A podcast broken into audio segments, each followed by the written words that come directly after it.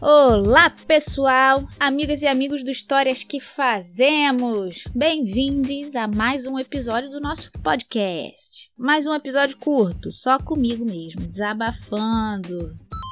Olha, eu tenho uma agenda de entrevistas para gravar aqui para novos episódios. Aguenta que eles virão. Essa semana saiu o edital da seleção para o mestrado na Escola de História da Unirio e eu fiquei focada nisso. Eu tô me dedicando menos do que eu gostaria ao nosso podcast, eu sei. Mas você sabe que enquanto isso eu tô correndo atrás de rendas e bicos, nesse meio de campo cheio de marcação cirrada que é essa pandemia. E entre as dívidas e as dúvidas, acabo deixando a bola cair. Tá aí, eu gosto de futebol, sabe? Mais de jogar do que de ver. E as metáforas do jogo futebolístico são ótimas para o jogo da vida. Eu só quero marcar um gol, sabe? Driblar as adversidades, dar os bons passes e comemorar com o time. Brasil! Brasil!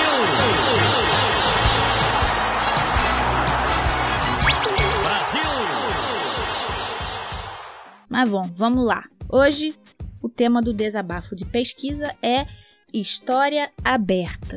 Continuando o que eu estava refletindo no último episódio sobre quem faz a história.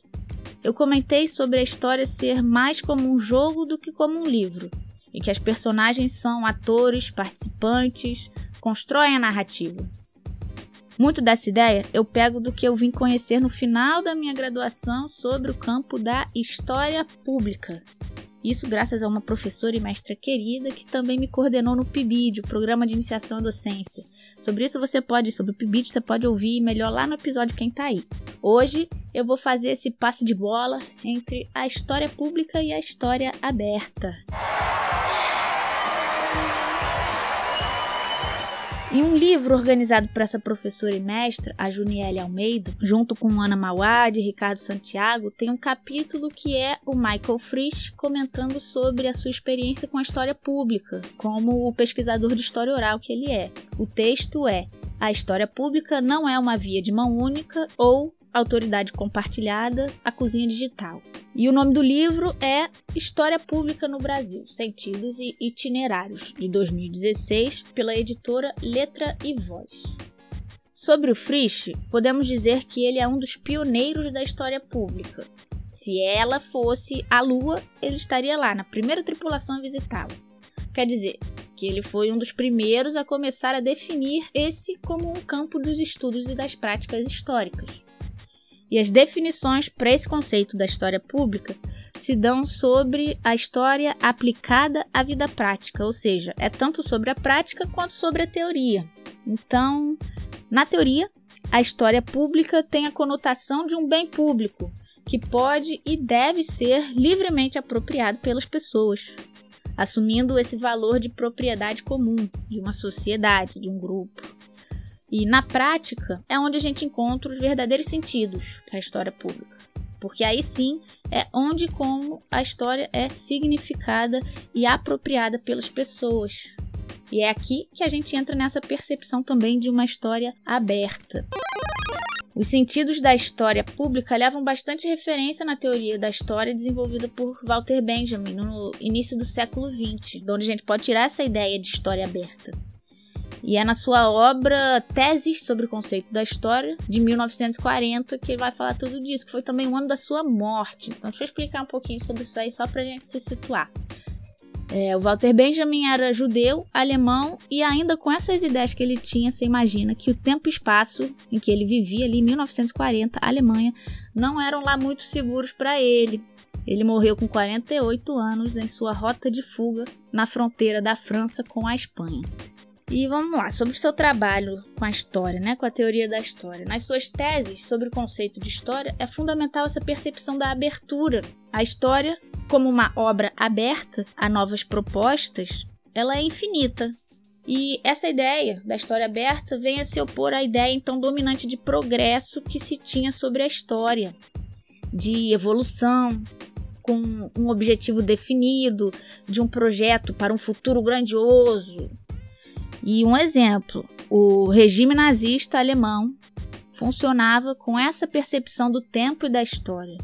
E ainda, o ingrediente nacionalista da proposta daquele governo serviu para juntar muitos devotos ao definir explicitamente que o futuro pertencia ao povo alemão, à raça ariana e cristã, defendendo-os então como os herdeiros legítimos da glória, os donos do futuro, do mundo, e o que levava todos os outros povos e nações a escanteio.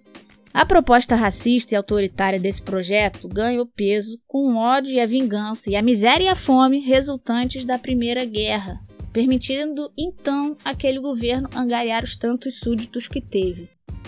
Agora, imagine que a percepção de uma história aberta represente um bom obstáculo para regimes como esse.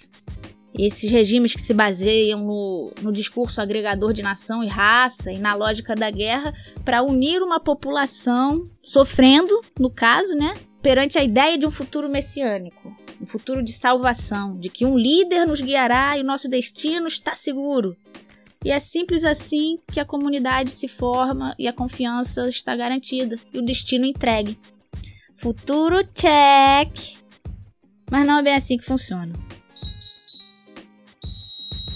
Enquanto isso, a história aberta é a aposta na riqueza resultante dos encontros e das partilhas ela é aberta a novas propostas e ao fazer junto. Não é dizer que ninguém é dono do futuro, ninguém é dono do mundo, somos todos. E a gente faz e escreve a história no passe de bola, no drible bonito. E sabe quando um programa de computador tem um código aberto? Um usuário, ao saber como funciona esse programa e como funciona a programação, pode ainda colaborar na criação, e isso acontece quando a gente pode se apropriar do conhecimento e das técnicas. No caso do computador, você precisa saber programar códigos para entrar nessa jogada criativa. A história aberta eu entendo mais ou menos dessa forma. Só que é ainda mais simples porque a gente já nasce com essa sensibilidade para compreender os nossos próprios códigos humanos, a sociedade, as pessoas, e a gente gosta de estar junto dos outros.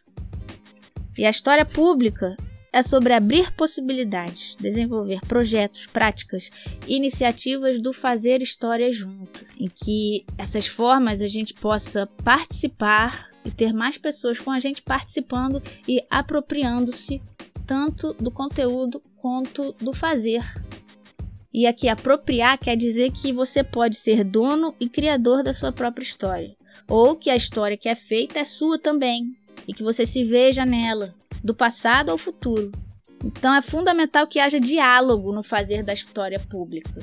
E nesse sentido, Frisch dialoga com Benjamin, vai ao seu encontro ao tratar das propostas do fazer junto na história. E ele se refere ao diálogo e ao processo participativo como a via de mão dupla dessa história, desse fazer, dessa criação. O fundamento para os caminhos da história pública é o mesmo para o de uma história aberta. E a aposta aqui é na continuidade infinita das propostas, das significações, das apropriações do passado, na esperança de que um fazer dialogado e participativo nos distancie das experiências de autoritarismo e violência que a gente já experienciou na humanidade.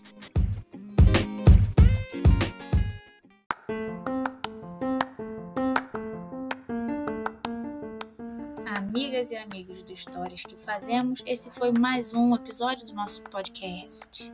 Aqui é a Marina Bravo e essa foi uma continuação do meu desabafo de pesquisa, que é o que eu estou podendo fazer agora, que eu estou focada na seleção do mestrado, como eu estava dizendo.